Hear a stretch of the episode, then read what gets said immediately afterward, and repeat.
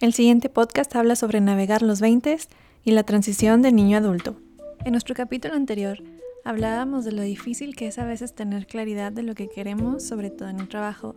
Y en el capítulo de hoy, lo que no sabía de buscar un propósito. Primera parte. Ok, disclaimer rápido. Este capítulo será bilingüe. Y no porque me crea muy acá sobre mi pronunciación de inglés. De hecho, para algunos mi pronunciación será algo... is insulting and unacceptable. Pero pues no hay de otra. Es la única manera de que puedo comunicarme con mi amiga. Pero antes de presentarles a mi amiga, vamos a hacer un poco de backstory.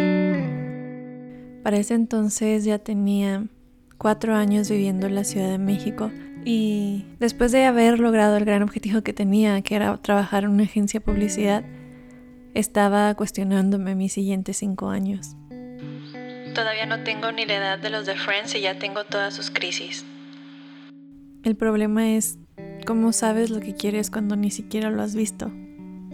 Para mí era muy difícil ver esos siguientes cinco años. ¿Cómo sabes lo que quieres cuando aún no lo has visto? Y como no lo había visto aún, decidí que este viaje me iba a ayudar a ver más nítida mi versión del futuro. El problema es que eso lo decidí como en dos días, y claro que eso también representa un problema. Nueva York es lo que pasa cuando tienes lo que siempre quisiste y aún así no eres feliz. En esos días yo estaba muy interesada y metida en el proceso de storytelling y me metí más a estudiar al respecto sobre la creación de historias. Entonces, un día en un arrebato, me puse a buscar cursos de storytelling. Di con un curso que daban en una escuela de guionismo en Nueva York y lo pagué. Pagué mi boleto de avión y me fui. No mentira. Antes tenía que avisarle a mi jefe y sabía que existía la posibilidad de que tendría que renunciar porque el curso duraba un mes y medio. Recuerdo esa mañana, al día siguiente, llegar a la oficina de mi, jefe entonces y le dije, em, hice algo. Y se me quedó viendo con cara de, ¿y ahora qué hiciste, Diana Gabriela?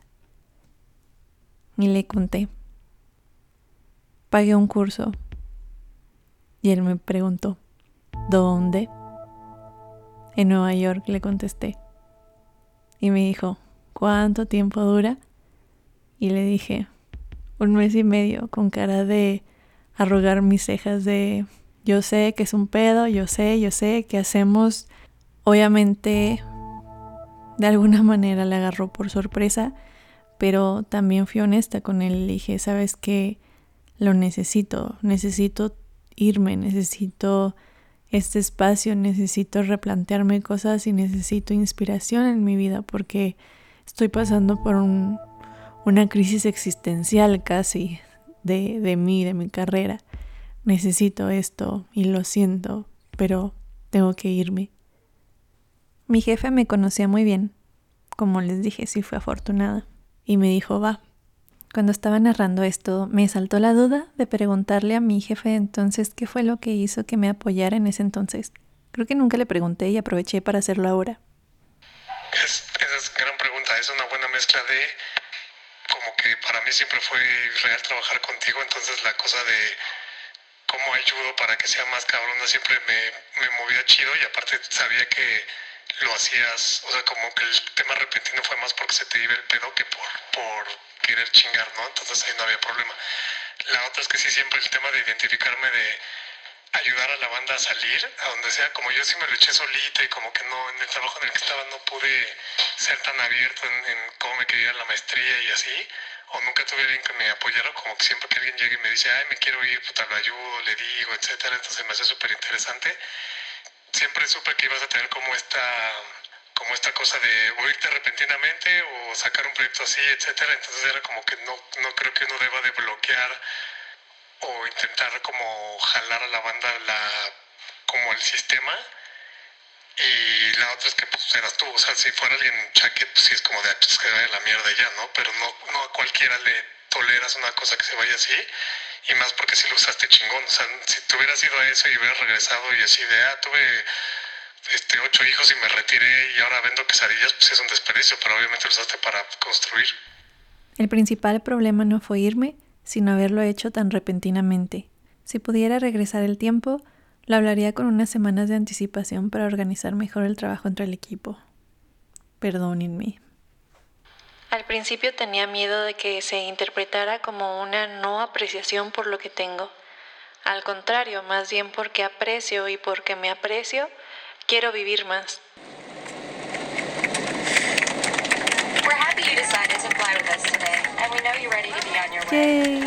Llegué. Llegué a la ciudad de Nueva York en junio de 2014 y acababa de empezar la Copa del Mundo. En Nueva York yo seguí trabajando en proyectos especiales que involucraban mucha investigación y a la vez iba a mis cursos y a la vez me exponía a la mayor cantidad de cosas, escenarios, personas posibles. Yo iba en mi misión. Se escucha muy padre de, ay, qué padre que te fuiste, pero fue cansado y fui con esa misión y me la tomé muy a pecho, porque mi Diana del futuro me necesitaba. Ahí tú. El curso de guionismo fue fascinante, hizo un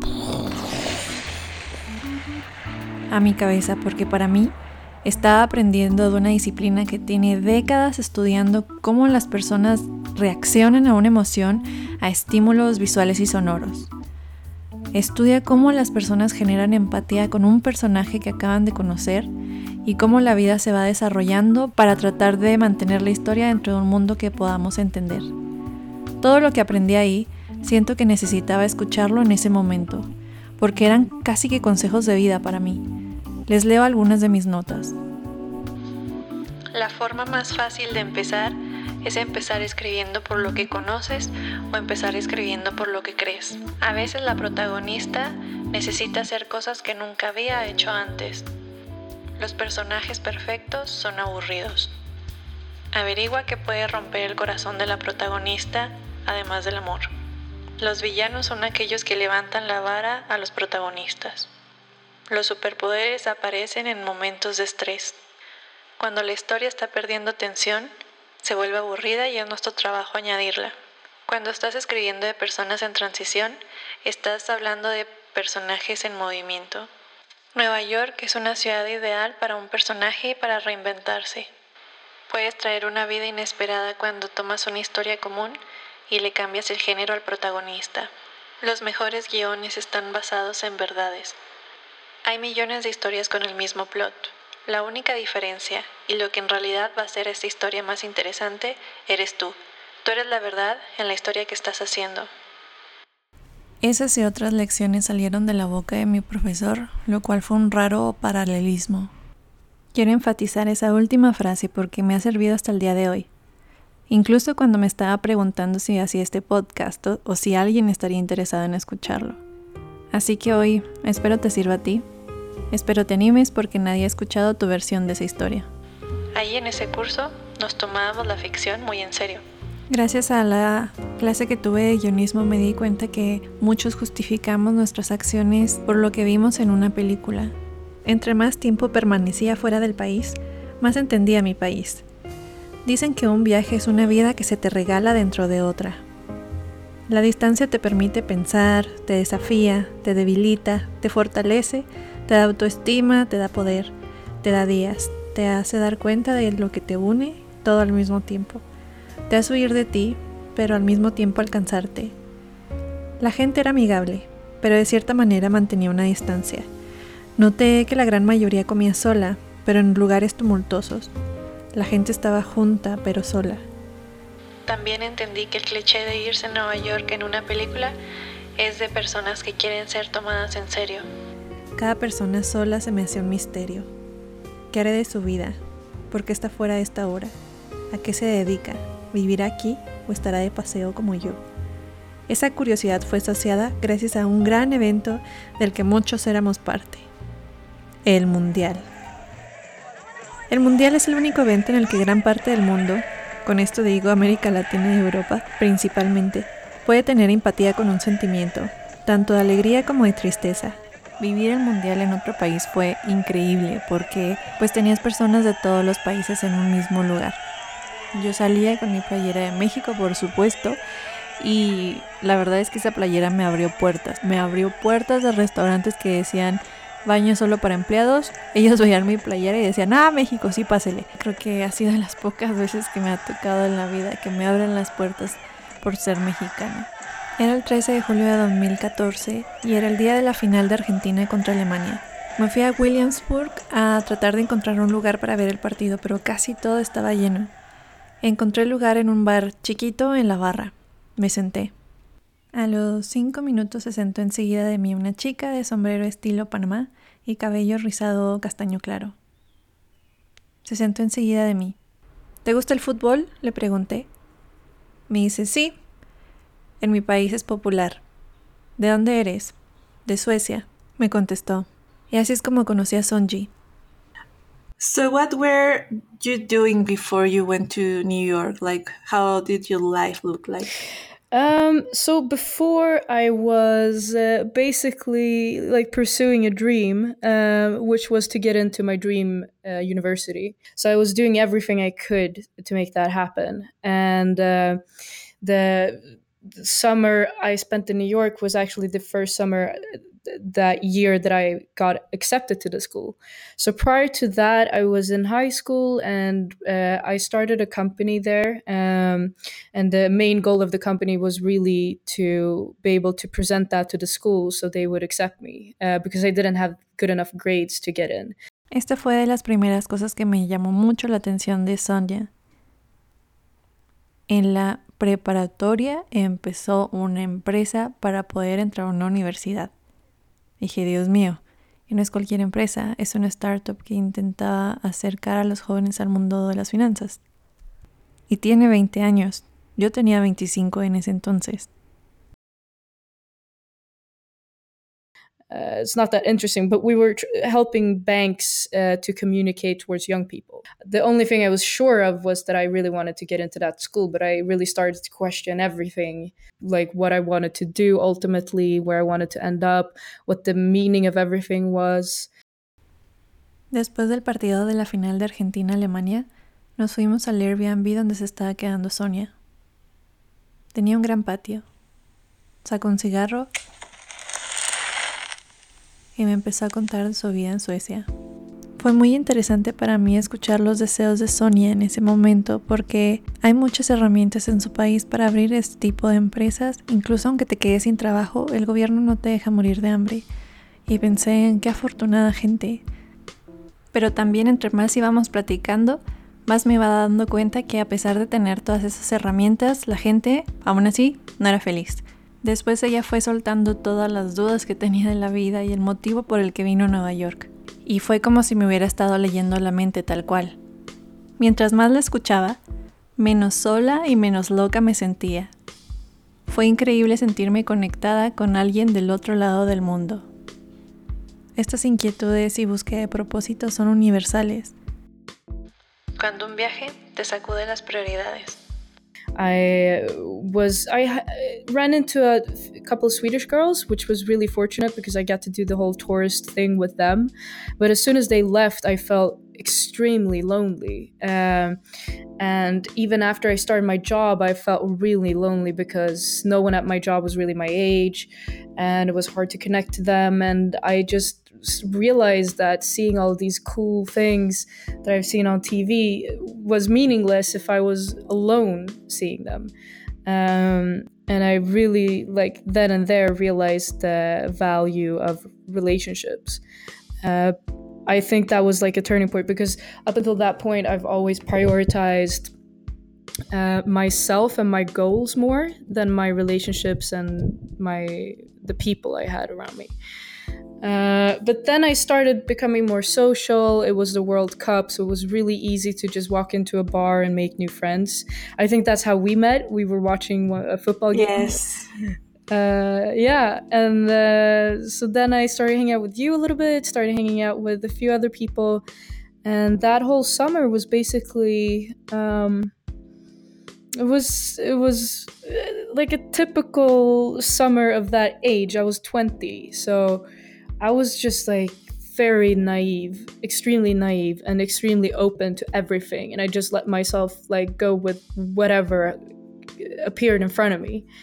Um, yeah, let, let me do a little note there about the World Cup. I think it was so fun to to live a World Cup in another country because that was actually for me like the perfect excuse to meet people, like you said. And I just always jump into a random bar in a different um, neighborhood in Queens, in Brooklyn, in Dumbo, in Williamsburg, in Manhattan to to have the different experiences, and that that was fun. Like to have this excuse to to talk to people, and yeah, and, and also find the people that are from your country, and then you talk about soccer. That was super fun for me to live the World Cup there. Yeah, it's a, such a special life situation. Like usually you're so caught up in your uh, daily routines. Like when do you ever get to be in a situation in life where you can just focus on like going to exploring different places in a town and meeting new people? Uh, it was really interesting. El día del no era penal, la gente veía mi playera de México y me decían, Oh, I'm sorry for what happened to you guys. Y también entendí yo por qué los colombianos en Queens tomaron la calle para bailar después de vencer 2-1 a Uruguay. Estoy agradecida con el Mundial porque me abrió historias de personas a las que de otra forma me hubiera sido difícil acceder. Yeah, so um, I was in a stage where I've up until that point been very focused on just working and not being that social. I didn't hang out a lot with like different people or go out to party and do stuff like that and uh, during that summer i was kind of stuck in a state where i felt anxiety about the future and i just wanted to keep going but i was still really really tired from everything that had led up to that point uh, so when I got back to Sweden, I was still as go- uh, goal oriented, but I started living a very a life that wasn't aligned with my goals. Um, so I kept the company up, but I didn't really focus the way I should have focused. I think looking back at it. Um, looking back at it, I also think it could have been necessary um, that it was played out that way because I think I needed some time to just like uh, explore friendships and like yeah focus more on that part of life on relationships and, and people than just your own golden life because i realized i didn't want to end up like alone and successful either Esto lo que habla Sonia es perfectamente normal y se llama divergir y convergir. La parte de divergir es esa etapa donde estás explorando diferentes escenarios, experimentas y pruebas a ver qué es lo que más te gusta y después converges, es decir, te enfocas y descartas las cosas que no consideras que siguen aportando a tu vida. Las dos son normales y creo que todos pasamos por ciclos donde nos enfocamos a una o a otra y lo importante es no sentir culpas porque es un proceso natural de cualquier creación o materialización de un proyecto. So um, you were saying that you you define your goals better. So I'm a little curious about how was your process to define your priorities. Um, I know that you said that you were so focused on your career, but I'm just wondering what's what was the main detonator for you to have your priorities after that. Um, yeah, that's really interesting because around that time in New York, I started uh, changing my priorities because up until that point, they've been completely selfish. I thought the definition of success in life was to have a lot of money and like a lot of prestige and just the classic old school superficial definitions of success. Um, but then I went extremely into the other direction where I became super hippie and thought, no, I should have no possessions, no luxury.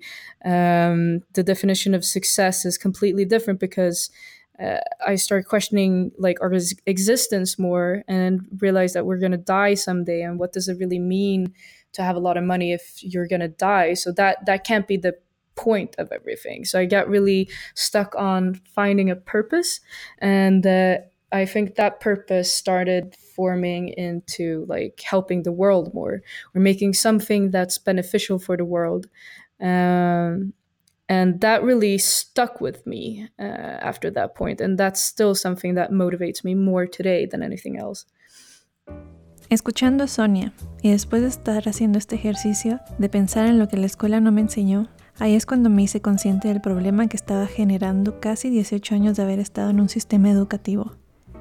Vivía pensando inconscientemente que existían respuestas correctas. 18 años de estar ahí me reforzaron la idea que existía una respuesta correcta para todo, y las fui buscando fuera de la escuela también. Pero no, ahora sé que uno debe de dejar de buscar respuestas correctas, y más bien se trata de tomar decisiones. También nos acostumbramos a tener una entidad que facilita la información y nos da las respuestas correctas, y es fácil confundir la opinión de los demás con la razón. En las escuelas se enseña más la competencia que la colaboración, y eso también nos tiene jodidos y estresados. También cuando te gradúas, es porque se supone que ahora sabes qué es todo lo que debes de saber, pero no. Cada etapa de vida es como entrar de nuevo a primer año.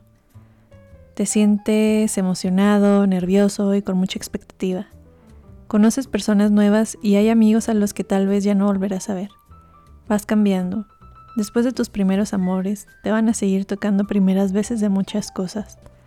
Este viaje fue importante porque hubo un antes y un después en mí. Cuando llegué, me preguntaba, ¿qué significa pertenecer? ¿Pertenecer a qué, a dónde o a quién? Porque es algo que debemos de buscar. ¿Es alcanzable o siquiera existe? o solo existe para hacernos sentir incompletos.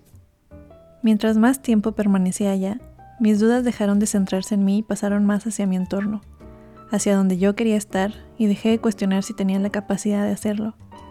Solo me dije que sí.